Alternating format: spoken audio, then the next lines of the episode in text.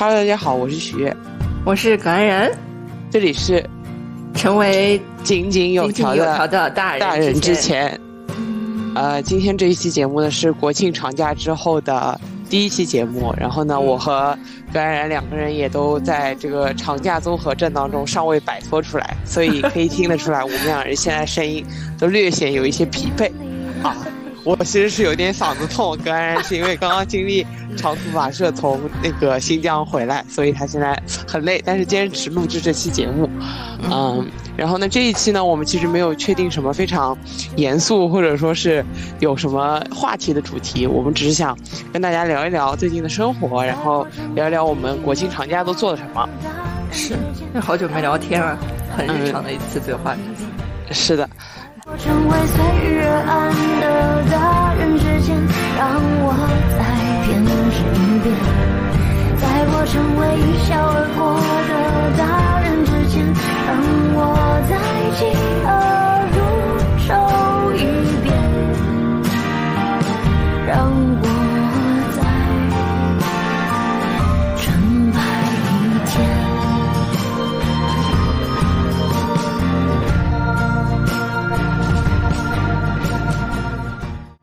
啊，然后接下来是葛安然开始讲一讲他这一次的国庆长假见闻，我也很好奇。你好奇哪方面？好奇全方面、全方位的好奇。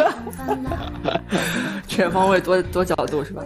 因为我很久，我就是在那个新疆长大的嘛，然后差不多这次也就五年多没回去了。我记得是五年多，上次回去的时候还是大学毕业吧？我大学毕业，哎，不是哎，不是刚刚上大学的时候回去一次。刚开始是抱着非常开心的状态，期待这一次的长途开车之行。嗯嗯，然后呢，我们就是差不多每天早晨出发的也很早，五点钟出发，然后开车可能开到晚上十点钟，去住一个酒店，然后第二天早晨起来接着开。啊，原来是这样的，我觉得真的是壮举。为什么？就是因为我跟我爸说，我说你们要开车回新疆嘛。然后我爸就说：“那我们就用地图查一下要多少公里吧。”然后看到那个公里数的时候，我跟我爸都震撼了。我爸说：“真的厉害，太强了。”而且你猜一下，我们几天开到了？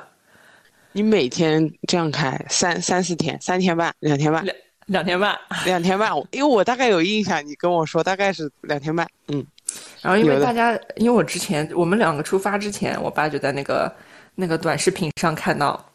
说大家国庆回家这次都很堵嘛，就是比如说广东从广西，广西可能广东这条路堵得水泄不通，嗯，然后大家在那个车上，在高速上已经把自己的中秋带了八盒月饼吃完，说什么？开了一天还在江苏，就是那种，对，开了一天还在江苏，然后呢，我爸就比较担心，说我们这次不要堵在路上，结果这次就是开到啊北京五环那边。就只在那儿堵了一个一个小时，一个小时吧，可能就堵了十几公里，然后之后就畅行无阻，纵享丝滑。哇！我发现我对小时候的记忆真的是，就是扭曲了的感觉，就是我在美化小时候的记忆。这次回去给我感觉就是大西北完全是一种太荒凉的感觉了，而且我们走的那条就是京新高速，京藏转京新高速那条高速，它就是一个。很长一段时间是无人区嘛，就是五十多公里、六十多公里才有一个收费，不是收费站，那个那叫什么玩意？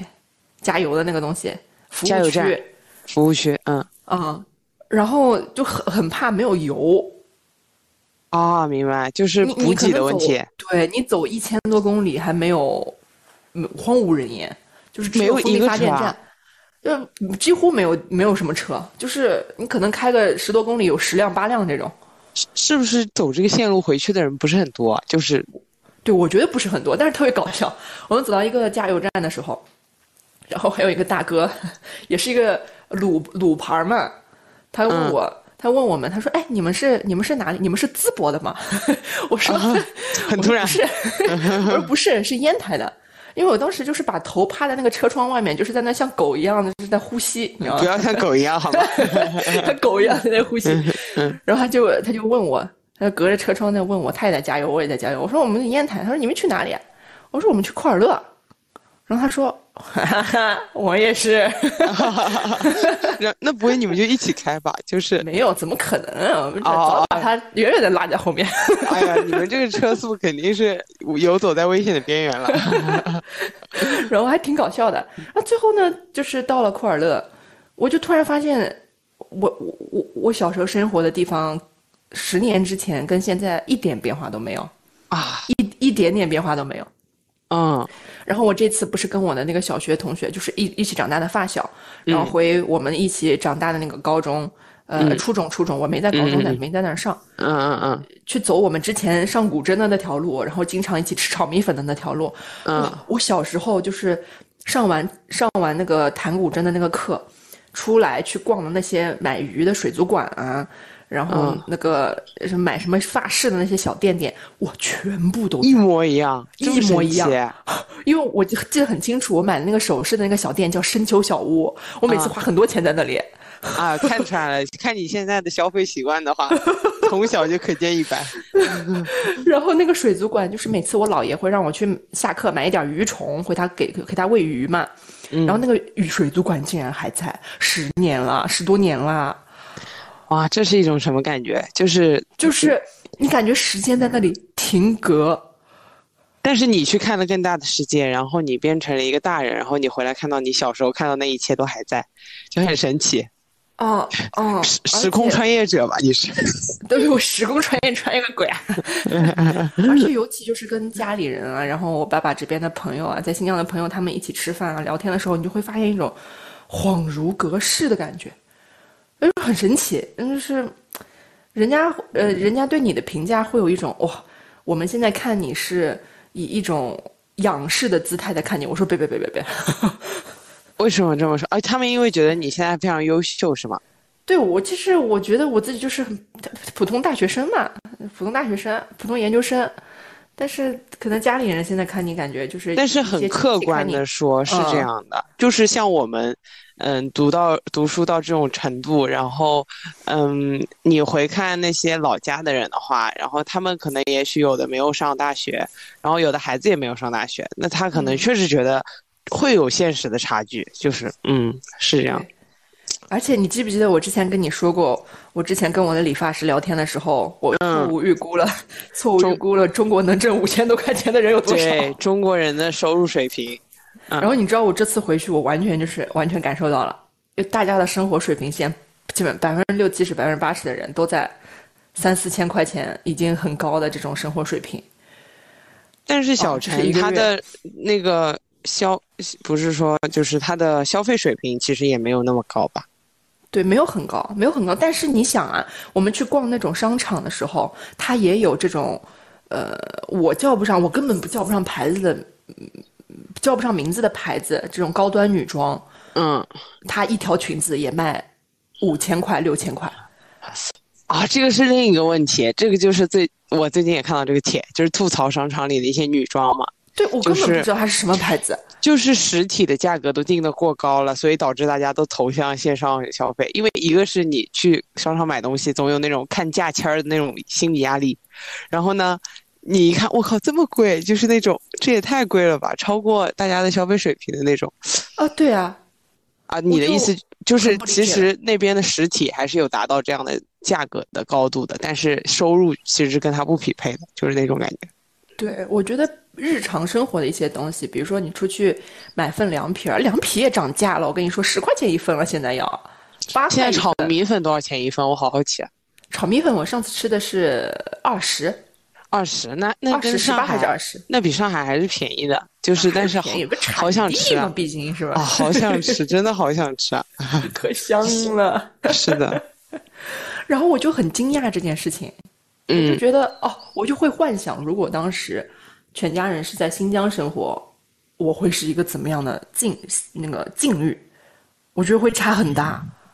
那也不一定啊，因为你像我也有，我们在华政的时候也有大学同学是新疆的嘛。那嗯他考到上海的大学，然后呢，在外面工作，或者说继续深造学习，这些也都是可能存在的。但这就是两条故事线了，对吧？对于你来说，是的。所以你就是现在有一点感谢爸爸当年的，呃选择或者说努力那种感觉，是有这种吗？有有有，当然肯定有，嗯有。确实，感觉就是像你说的啊，就是小城市的差异性，跟大城市的不太一样的地方，我觉得就是在于变化。可能像我现在可能一个月或者两个月回家一次嘛，回上海一次，我就会感觉。你收生活周围的街区，它就在变了。有些店就会嗯新开，然后有些店就会关闭，因为那是那种市场经济活力导致的。就是因为它市场经济活动活跃，那所以它就会有店开有店关，有这种竞争在。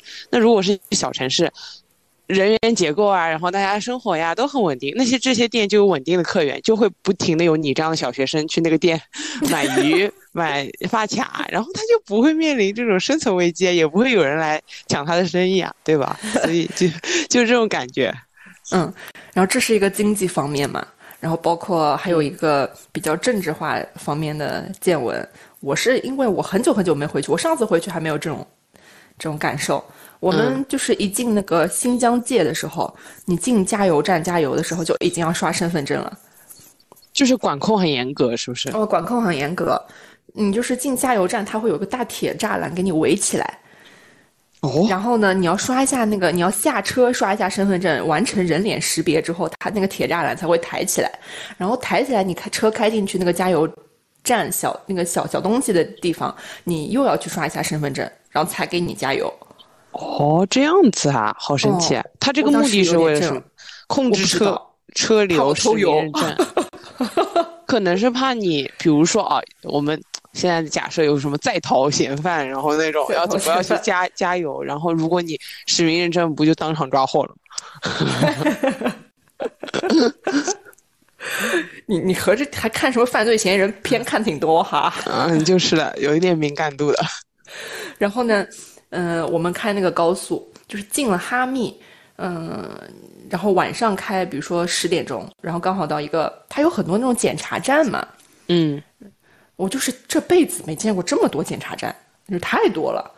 然后那，人家就把这个车道缩窄，给你用这个东西呃固定起来，然后你开过去的时候，就是一个警察就会说降下车窗，就把所有车窗降下来。嗯然后嗯我以为他要问我什么问题呢，就是问我什么大问题。然后他说几个人呀？我说两个人。他说慢点开车啊，不要超速，注意安全，走吧。嗯 我我真是就是，我说你拦下的目的就是为了告诉我注意安全嘛？我觉得我当时哦，哦，这样子啊。那你们这次这次开有吃到罚单吗？罚单这事是不是得得一个星期之后再再再再？哦，就是不是吗？哦，这样子。因为我刚刚你在说的时候，我就在网上搜那个新疆公路检查严不严嘛，然后自驾都说很严，不要超速，不要被开罚单什么什么的，哦，就是他们管的管的还是很，我觉得可能跟这道路安全问题有关嘛，因为他们毕竟，你像你说的都是没有人的地方，如果出一些安全事故，就比较重大，可能会他们可能就嗯检查的比较严格。是，所以你就很难想象，你那设这么多检查站，就是问问你几个人啊？嗯，开车慢点。人力消耗特别大。这个这个事儿，因为我感觉我也不是很了解，我只是以前听那个我的那个新疆的同学在也在说这个事情，就是说他们在治安管理啊，或者说各个方面呀、城市治理上面花的人力都非常非常的大。是，嗯，就就是这样子的。有它这个地域特殊性在吧？我觉得也可以理解。然后另外一个方面呢，就是这次我比较我比较不能接受的一件事情，就是有点冲击我做事方式的一件事情呢，就是这种家庭聚会啊，啊。可以说说我真的是，我真的太讨厌家庭聚会了，学。没有人不讨厌家庭聚会吧？哦，我真的是，我之前没有这种感觉，我之前很享受大家坐在一起吃饭，可能是因为是小时小孩吧，不用花钱，免费吃吃喝喝，挺开心的。但是这次回去呢，就是给我一种，大家坐在一张桌子上，然后坐在这张桌子上的时候呢，大家都面笑脸相迎，满口好话，嗯，夸赞上天，你好我好大家好。啊，但是呢，背后就是谁也不服谁，就是面和心不和嘛，这谁也看不起谁。啊？就一共有五个人，这两个说那三个的坏话，然后这一个说那四个的坏话，这四个说那一个的坏话，我就觉得你就是为什么有问题不能当面解决就是等，但是你要想等你离开这张桌子，他们就说你的坏话，就是这样的。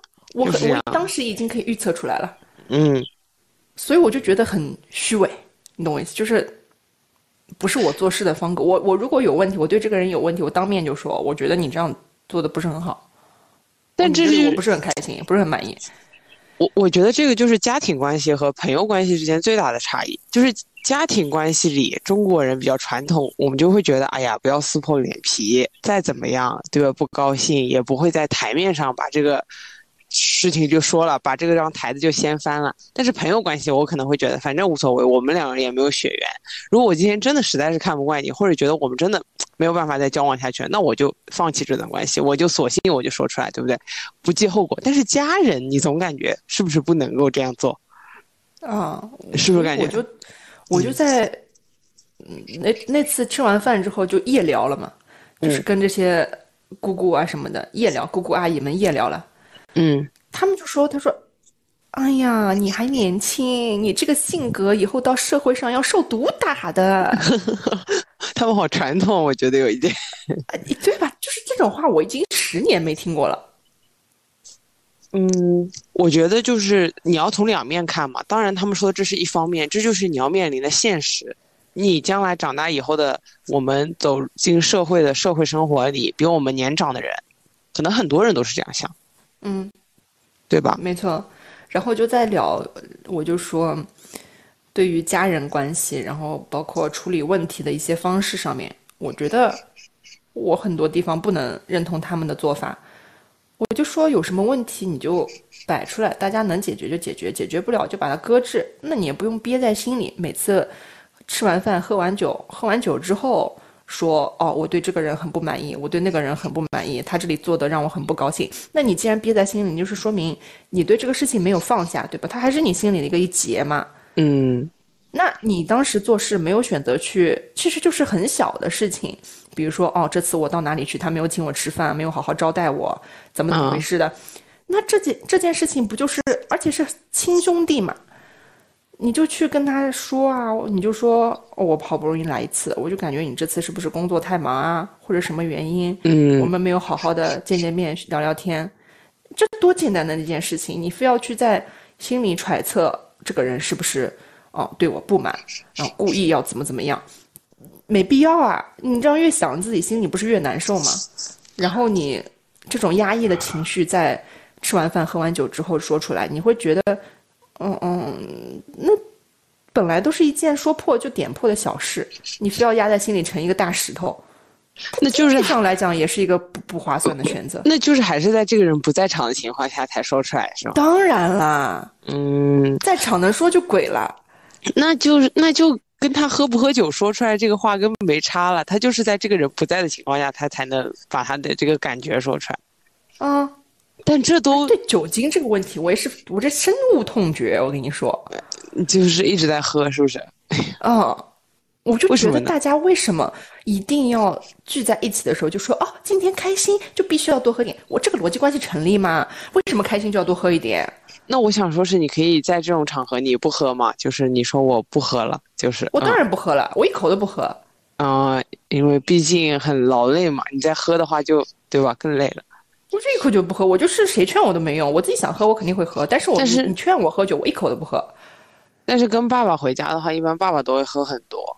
啊，对啊，嗯就是他就是们这种成年人，不是成年，我也成年人，对不起啊，我这是老豆，老把自己定义在十七岁，我们现在已经不是十七岁了。呃，就是，然后他们这种中年人嗯，就很习惯这种酒局、家庭聚会，喝点、搞点，嗯，而且又到新疆又那么多好酒，啊，搞点、搞点这、搞点那，哎呦，这五粮液拆了一台，就就这五粮液拆了一瓶，然后我不知道，然后又有一个又有一个就是朋友嘛，他拿过来好像就是一箱他那种特供的茅台，就又嗯又开始喝，那一箱茅台喝了一吃，喝了喝了喝了，我看没剩没剩几瓶，就那么几个人喝这么多，我说我真是服了，我真的是，因为我觉得你要理解，他有一部分是那种近乡情怯的情绪在。就是我感觉我爸如果回山东的话，情绪是很到位的，就是啊 他很充沛，他比我想象的要充沛。他因为我觉得可能没有一些对于故乡的思念啊，或者那种或者或者久别重逢的情绪啊，我觉得在他身上还是有的。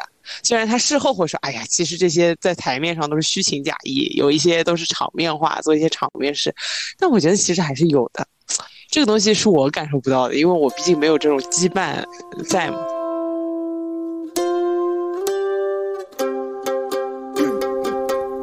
记得那场音乐会的烟火，还记得那个凉凉的深秋，还记得人潮把你推向了我，游乐园拥挤的正是时候，一个夜晚坚持不睡的等候，一起泡温泉奢侈的享受，有一次日记里愚蠢的困惑，因为你的微笑幻化成风，小的关怀喋喋不休，感谢我们一起走了那么久，又再一次回到凉凉深秋，给你我的手，像温柔野兽，把自由交给草原的辽阔。对我，我跟你感觉是一样的。我即使是在那个地方长大了十多年，但是其实跟亲戚之间的关系没有那么的密切，大家也就是隔一段时间吃一个饭的关系。是的，但我觉得对于大人来说，正是因为有家人，有这种复复杂的这种家庭结构在，然后七大姑八大姨啊，大家都会有一些羁绊的。其实就是大家人和人之间相处啊，或者说，因为我爸，我觉得山东可能还是比较传统，我爸就会跟我说什么，即使你不在老家，对不对？但是比如说家里亲戚有一些，呃，婚丧嫁娶啊，这些红白喜事啊，你还是家里要有一个人帮你在照应这些事儿。嗯，那如果说没有人在照应，你在外面，其实你跟家里人关系就会疏远，你再回老家的时候就会怎么怎么样。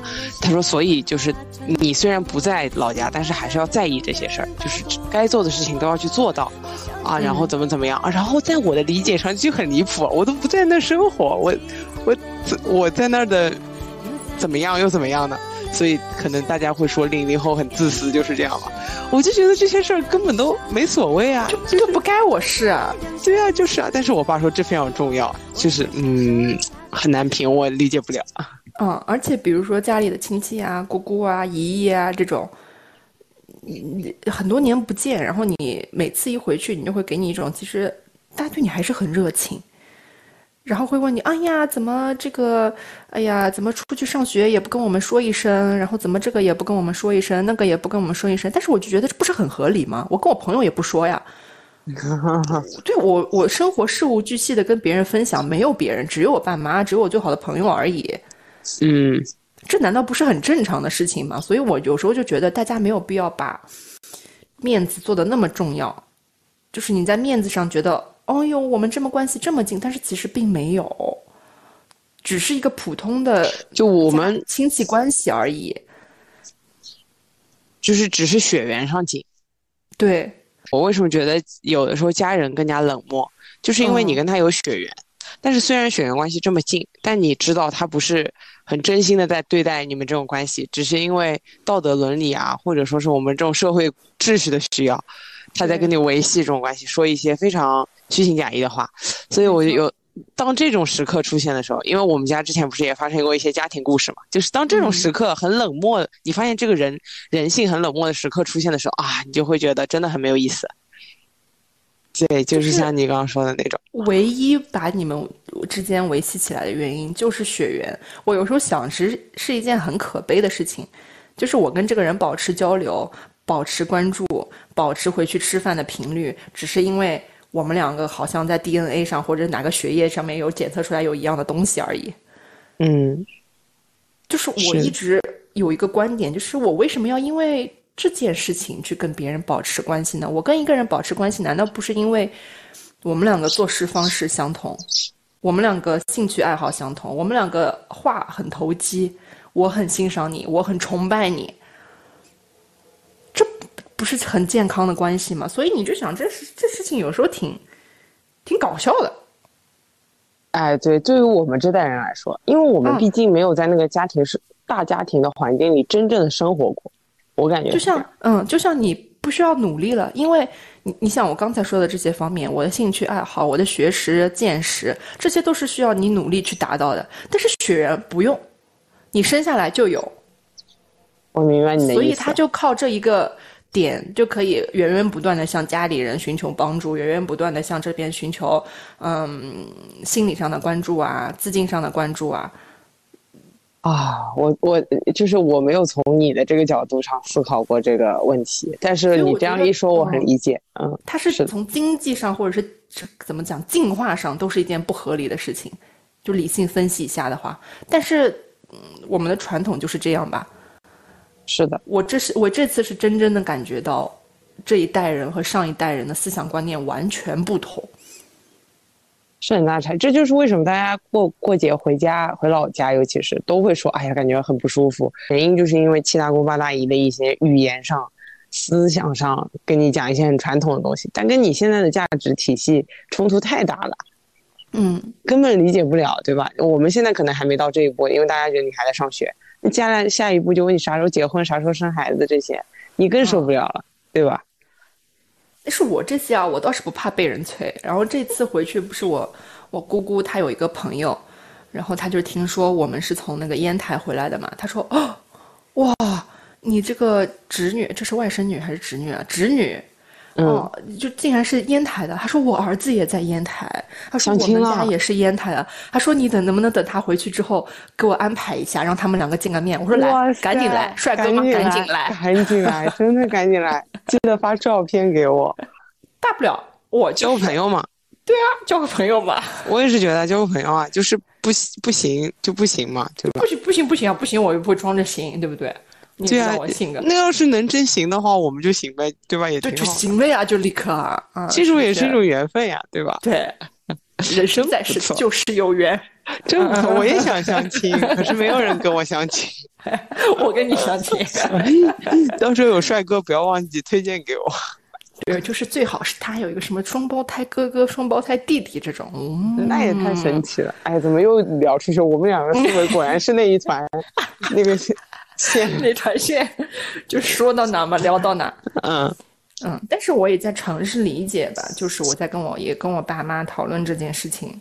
就是他们是觉得，毕竟他们是长大的过程中，就是有兄弟姐妹陪伴，这种感情是我们无法体会到的。是的，嗯，就是即使某一个兄弟姊妹他做的事情再不堪，到了这个年纪，尤其是嗯老一辈的人他都去世了，这种爷爷奶奶他都去世很久了，你们我会明显感觉到大家都有想要维维系更好的兄弟姐妹关系的这种心态在。嗯，可能以前大家还是爷爷奶奶在的时候，就是说崩就崩，谁也不理谁。但是现在就是摒弃这种对别人的，你再私下说别人不好也好，只要坐在这张桌子上，我们就还是一家人这种感觉。虽然我不同意，但是我试着理解。对我也可以理解这种感情。我我我我面临过这种相同的情况，就是嗯，其实已经发生了很不好的事，但是大家还是要坐在一张桌子上吃饭。没有一个人会开口说这一句不好的话，大家还是觥筹交错，然后对呀，脸上带着笑意。我当时很不理解，但我现在懂了。我现在懂了为什么？因为像我们家里，比如说我奶奶还在，然后不是大家都说父母是你跟死亡面前的那道门，就是如果父母不在了，你就是直接面对死亡了嘛。嗯，但是比如说他还在，你就会觉得还有一个东西。在你们这种像我们我爸他们是，比如说是姐弟关系，就是在这个之上有一个东西在，总归是在掌握着你们。嗯，你不想去打破这个东西，因为你不知道打破的结果会是怎么样。嗯，当然最后他是不可避免的，还是被现实打破了啊！在我们家的这个案例里，那你没有办法。我爸就是觉得说，这种感情已经是很虚妄的了，你要去指望这种亲情。你只需要做好你该做的事就行了，就把该尽的义务尽到。那如果说已经没有赡养老人的义务了，这就是我可能会面临的下一阶段的问题。就是那这种他们俩的这种关系会走到一种什么境地呢？我也不太懂。对我也不太懂。就是可能像你说的，他们还是会又去维系吧，因为那扇面临死亡的门已经不见了，他们就直面死亡了。他们就觉得人生可能也没什么大不了的，过去的那些。爱恨情仇就让他们过去吧，也有可能啊。嗯，就是这种状态，我觉得也会达到的。所以我这次回去呢，就是体会到了小时候没有体会到的很多很多感情。也挺也挺震撼的，也挺震撼的。说实话，我发现自己对新疆的那种回忆是是我原来被我自己蒙蒙上了一层纱，然后这次就把这层纱揭开了。哎，有一种，哎呀，突然有一种很感慨的感觉。听你这样说，就是蒙上一层纱，你懂吗？因为你你你少小离家的时候，对家里面全都是很美好的回忆。你会想起来，原来在学校的时候，哇，我跟这个男同学关系很好，然后我跟那个女同学一起出去吃过炒米粉。嗯，就是除了男人就是炒米粉是吗？分析很到位哦。笑死。然后呢，嗯，然后主持过什么晚会啊？大家在一起的这些快乐回忆啊，我们怎么上街，怎么溜冰。但是现在回去的时候，你会发现，哇，我们学校都重修了，那个大门跟以前都不一样了。然后那个桥也不是你之前走过的那个你熟悉的桥了，它有些道路其实说没有变化，其实也是在变了。嗯，你就会发现，哇，其实就是大部分的以前玩的很好的朋友，也在也在别的城市生活了，也不会回新疆来了。嗯嗯，现在留在这边的只是一些，呃，爸爸他们爸爸妈妈他们辈的老朋友啊，老叔叔阿姨啊，这些也挺，呃，时过境迁吧，就是这个词儿。嗯。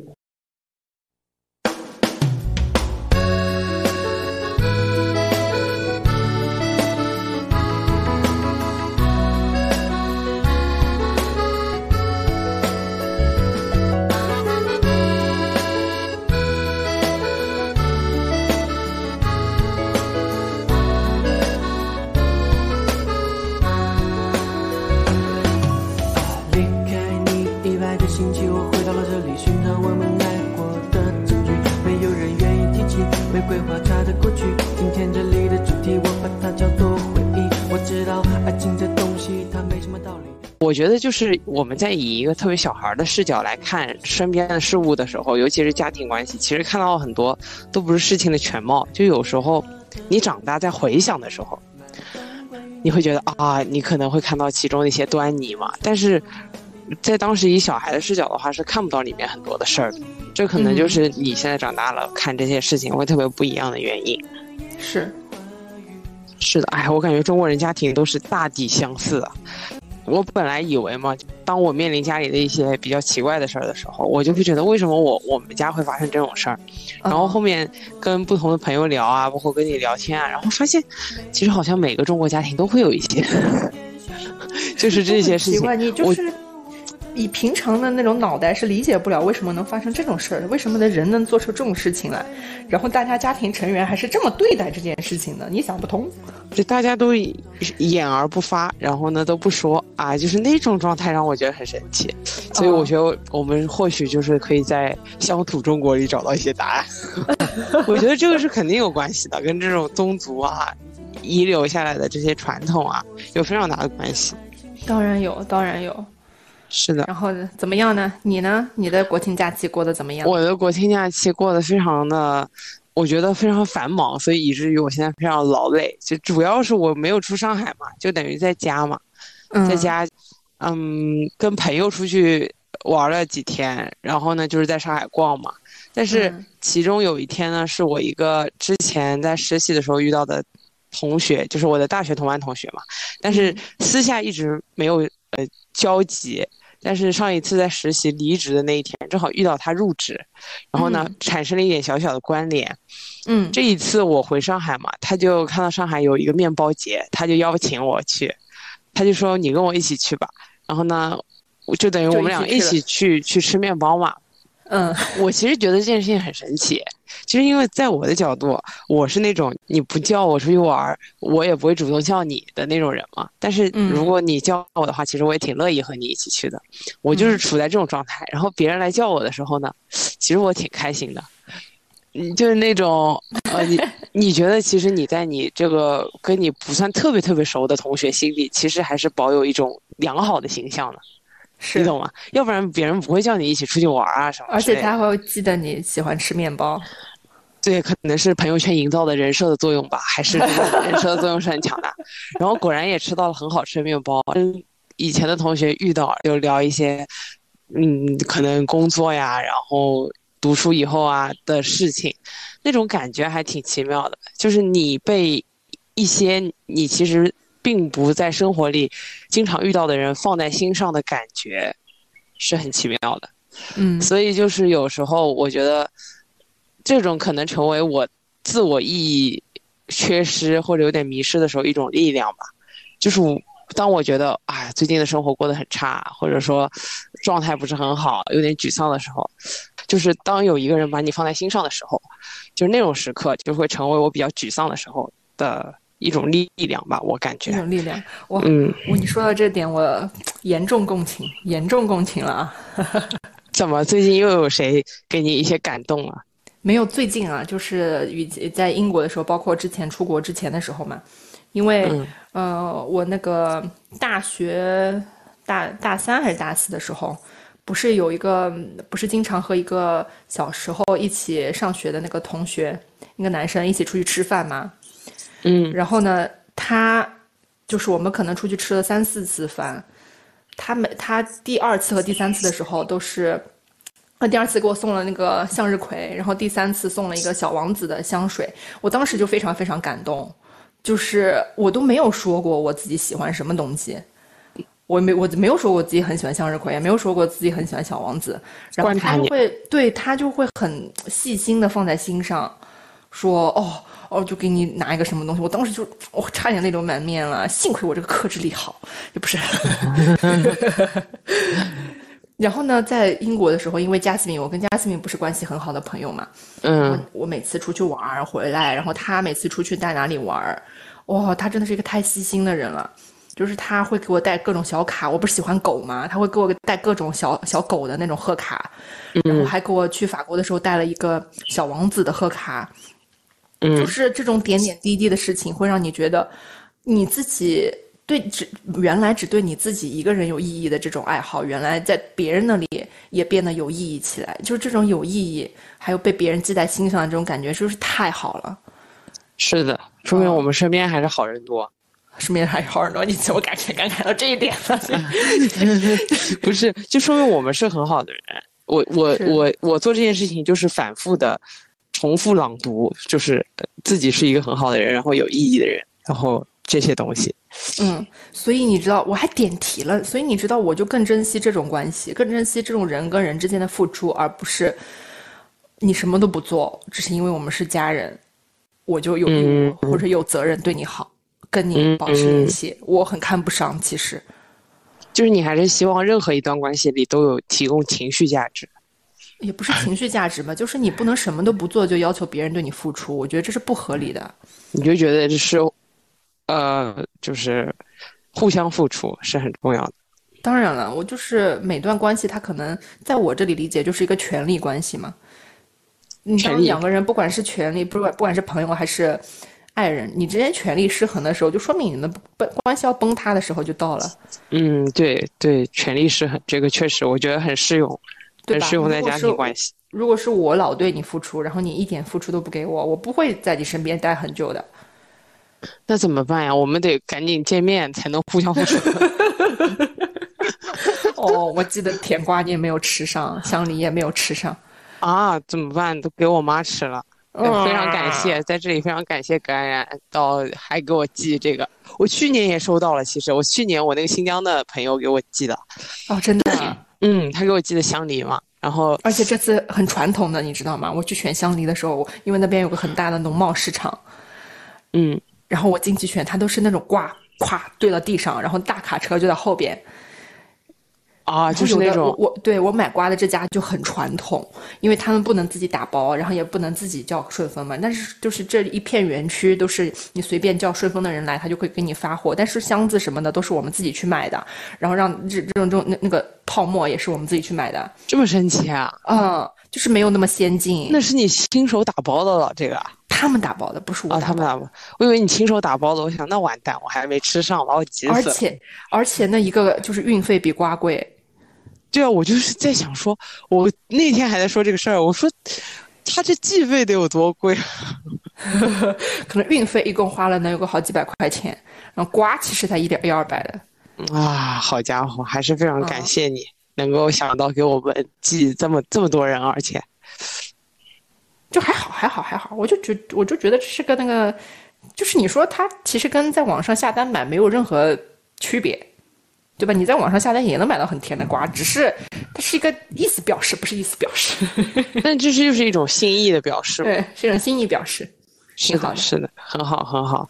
还有什么别的见闻吗？国庆期间还有一个吧除了面包，节，还有一个个吧，一个比较有趣的就是我跟高中同学、高中的好朋友一起去迪士尼嘛。本来呢，哦其实我我不太喜欢去这种地方玩的，因为我、哦我也是。我一个很定义自己不是一个喜欢玩乐的人，我喜欢那种比较安静的活动。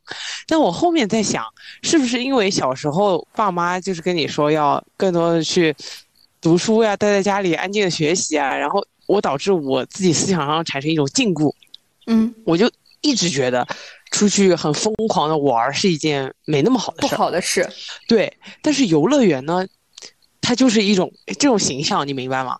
嗯这次，我同学就跟我说去玩，我说好呀，反正节后，因为我正好，嗯，节后的那个调休我没有课嘛，我们就错峰去迪士尼玩儿，没有什么人那天，玩的就很丝滑，很开心，也没有怎么排队。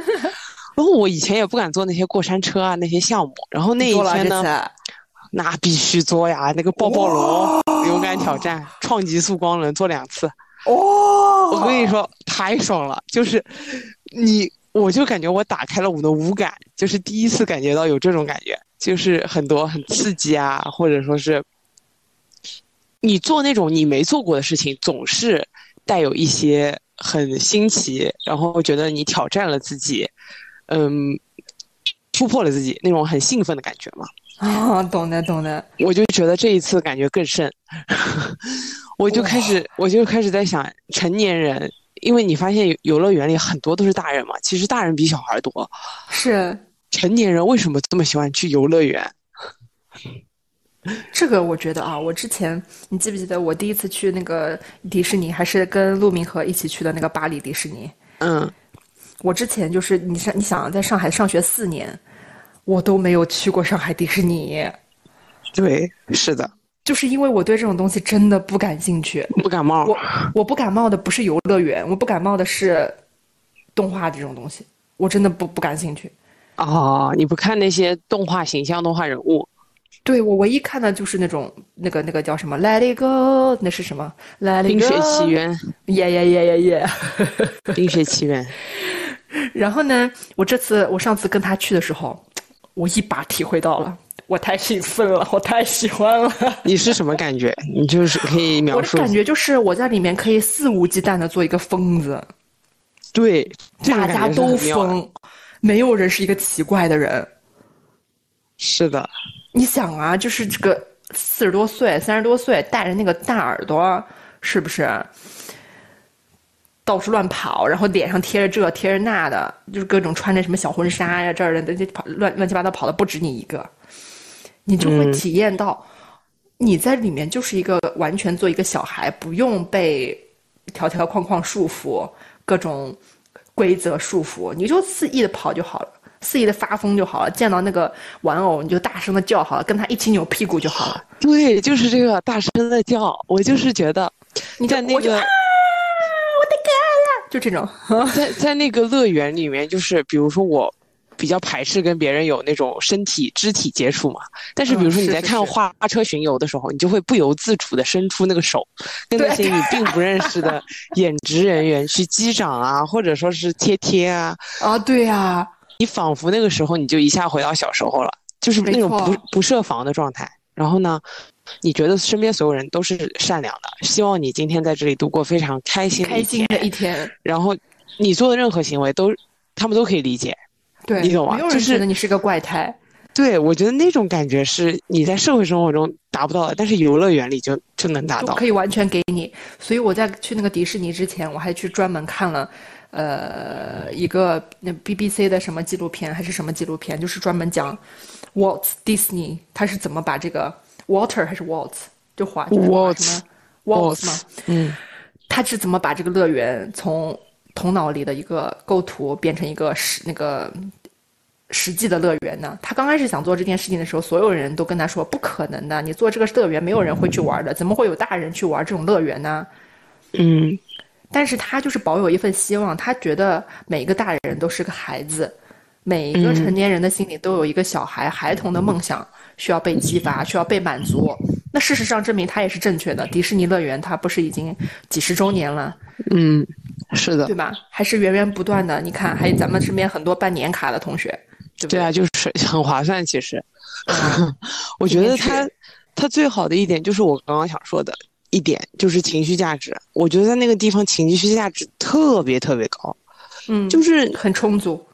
你看他所有的那些玩偶，他戴的那些头盔上面都是微笑着的，表情都嗯是非常的积极的。对，然后那些演职人员，他们也都尽尽可能的对你去展现他们的善意、微笑，嗯，然后他们的所有行为举止也让你觉得这一切好像是真的。你能感觉到，因为我们现在是大人了，我们当然知道这不是真的，但嗯他们那种努力让你感觉是真的，然后你就会说服自己去相信，OK，这些 NPC 在说这是真的，所以嗯我现在真的在这儿了，我现在就要享受这一刻，让你有这种感觉，所以那种情绪价值真的太高了。让我沉浸在里面，反正我本来也是完全不看这些动画或者什么之类的，对，但是我就会沉浸进去。就是它的魅力，你体会过之后才知道。所以，嗯，所以我感觉那些 NPC 真的挺伟大的。所以，其实我能在他们身上看到打工人连续工作之后的疲惫，但是，但是他们真的很拼。而且我一个根本不买毛绒玩具的人，当时去迪士尼的时候买了一个大大的草莓熊，多少钱啊？那个四十四十多磅，三三三四十磅，三十五磅，三十三十五欧，那也就三四百块钱，三四百块钱，三四百块钱哦还、还还可以。对，那还可以。琳娜贝尔嘎嘎贵，我真的假的？我都不知道那些小挂件那么贵，就挂在书包上的那种嘛，好像是一百六。然后如果啊是小一点的玩偶，就是两百多、三百多这样子，反正都接近三四百吧，四五百有的。哇那好所以我觉得！还是迪士尼的 IP 赚钱，咱们还是得创造 IP 咱。还得创造 IP，怎么回事儿啊？你真是。嗯，就是反正如果总结这一次去乐园的经历的话，我就是觉得，其实，在平时的生活中，有的时候也可以这样疯一点。嗯，比如说在朋友的相处的关系当中嘛，有的时候我比如说就是很热烈的回应你给我的拥抱，或者说是跟你击掌，或者说是夸夸你，就是这种行为其实是很幸福的。嗨，你还说呢？我这我这上次跟谁在一起的时候，我还说，哦，对对对，跟我的发小在一起的时候，我嗯说我这都都不敢跟我朋友贴太近，他嫌我丢人。他说怎么是嫌你丢人啊？他他说他说我说因为我有时候情到浓时啊，我在这个街上我就开始唱歌，你也你也知道你情到浓时的情我就开始唱歌，然后他就说你能别唱了，你小声点，大街上干干什么东西啊？我就是这样子，我很命的。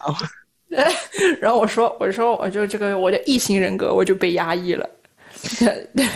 不压抑了，我这次重新审视了，我重新审视这一点，我觉得可以，我觉得挺好。笑死我，给我笑死了。然后因为他也是异性人格嘛，他说：“哇，你别说，我有时候也唱歌。”我说：“那那没问题。那我一我也选场合呀，我一。”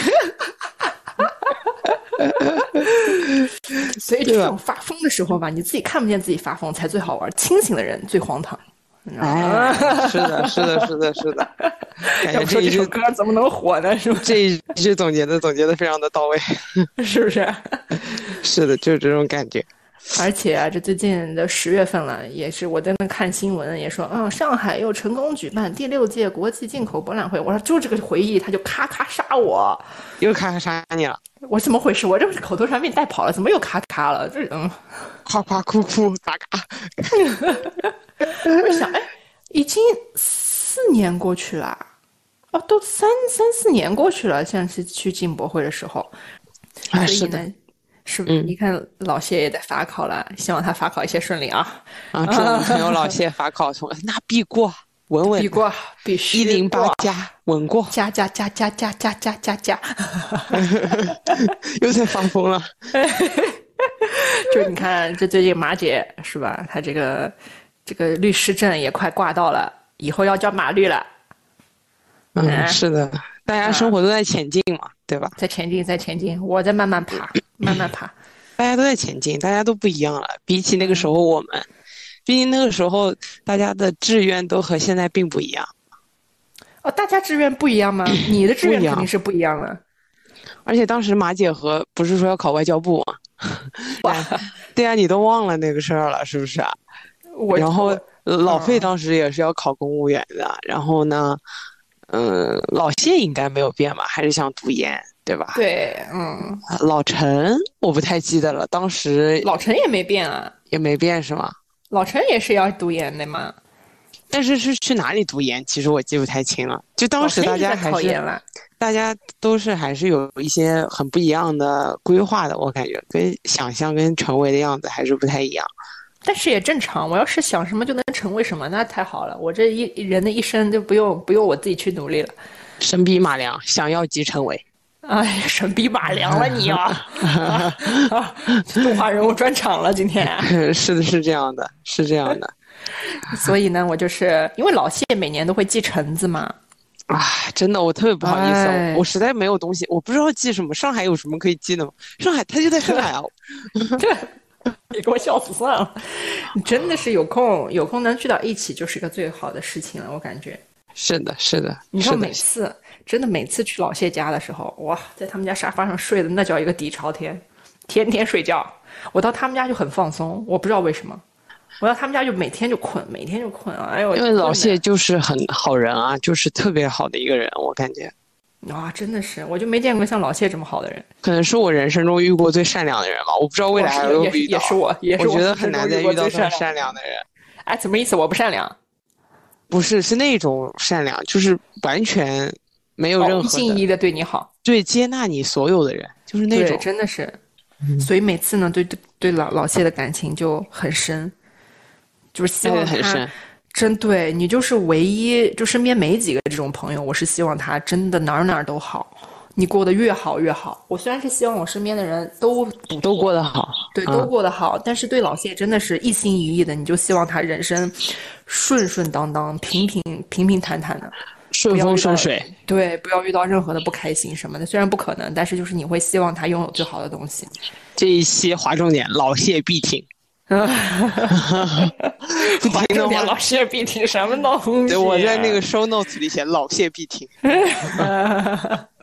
真的是这样，是这样所以你。就去回想嘛，就是还挺感谢进博会的。就没有嗯进博会的话，可能跟我们我我跟你们也不成为不了，就不能再成为朋友。因为你知道，当时我就觉得我这次进博会肯定完了。我在拉拉拉那个群的时候啊，我就说完了，这两个难搞难搞的头都在我们小组里，完蛋了，就是难搞一个马姐，一个老陈，老陈啊，太难啊搞了。就是你说什么他，嗯别人组长说什么你他杠什么，说什么杠什么，说什么杠什么。是我说。完蛋了，完蛋了，这这这这这这这这这十几天过不去了，绝对过不去。我当时一到宿舍，我也觉得完蛋了，那两人太杠了。我说这这这怎么能这么讲话了？就是人家叫叫你十点二十五集合，他说不能十点四十集合嘛，都没有时间吃饭。我说啊，我说什么东西这是？我我 说说明这就不吃了呗，说 说明什么？你知道吗？说明啊我们在遇到他们两个人之前吧，还没有现在那么勇。哎，现在你可能觉得可以说了，当然是，我就天天打不动，我就要吃饭。我真的是，如果是真的不是在进博会那种场合下面，我可能不会走进，走进像马姐、老陈这样子，就是看起来绝不会比较嗯绝锋芒的人，我不会的，嗯真的不会。我跟你说没说？上次就是在复习法考的时候，大家不是一起去图书馆吗？去图书馆中午要去食堂吃饭的了，嗯然后再去家家村买一个那个铅笔嘛，我想买个铅笔，然后他那个文具店里就有一个百乐的铅笔，嗯它二十六块钱，嗯很贵了其实，嗯，活动签嘛，嗯啊、然后呢，我就想买这个。那老陈直接跟店老板来了一句：“什么铅笔啊、这么贵，写出来字儿能好到哪儿去？” 然后老板说什么？老板没说。老板肯定要搭话了。老板说：“啊，这个是那个百乐的那个什么的德国的那个什么铅笔，它就是这好那好，这好日本的牌子货，啊，日本什么这种铅笔，反正就是个各种夸嘛。”然后老人说：“那他写出来的字，我看也没有我二两块钱一支的二 B 铅笔写出来的好，有什么区别？我当时我震了呀！我当时我我这个虎不是视三镇我肯定不会说这种话，反正啊，老陈就是说什么说什么，说就贵就是贵啊。就是有点阴阳在身上的，挺梗儿的，就是那种，对啊，但是我觉得身边有阴阳的朋友，你可太开心了，就挺爽就我互联，网嘴替啊，你挺爽的，就是你看他啊这样子阴阳挺挺爽，我老爽了，我就是我就天天喜欢跟他们待在一起嗯，是不是？笑死，应该要组个局了，看来这什么时候才能够组个局一起再见面？真的很久没有见过面了。那看来我们这这十一假期过得还是挺充实啊，毕竟累了，对吧？对，感觉哎还是发生了很多事儿。发生很多事也很累了，是的，是的。然后我的经历也有，反思经历也有。对，我觉得还是挺不一样的吧。一个假期，毕竟我们可能在后一个十一假期都是打工人了嘛，就是那种、就是有可能是告别学生时代和打工人衔接的最后一个这样的国庆长假了，没有任何压力的。就是然后我看到一段，就是之前在微博上收收藏了一段话，我觉得很适合作为这一期假期话题的结束。嗯他说：“假期固然美好，但你知道什么更棒吗？建立一种无需逃离的生活。说我们必须警惕不断逃离的冲动，在内心深处，你是否只是在逃避自己创造的生活？正如斯多葛派所言，你无法在外物中找到这些幸福、快乐、宁静、平和和满足。必须认识到，不是现在所在之地的问题，而是我们自己的问题。我们要建立一种你不想逃离的生活。嗯，所以就是很希望。长假虽然结束了，但是如果我们能建立一种这种不逃离的生活，那也许我们就能够一直处在一种长假的幸福的状态里。对宁静和平和的状态里面。嗯，是的，我不知道朋友们的假期过得怎么样，但是也希望大家都有过了非常快乐的、幸福的，虽然疲惫，但是也很满足的假期。是的，希望都留下了很好的回忆，和家人朋友们度过了很美好的时光吧。嗯，好，那我们这一期播客的内容就到此结束了，好，感谢大家的收听，我们下期再见，拜拜。下期再见，拜拜啦。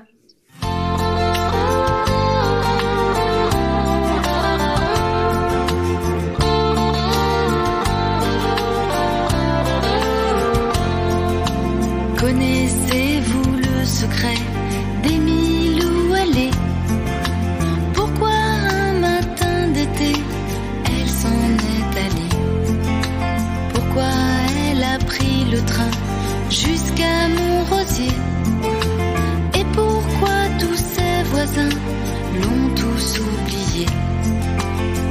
sais bien que tout cela n'a pas d'importance. Oui, mais c'est plus fort que moi, trop souvent j'y pense.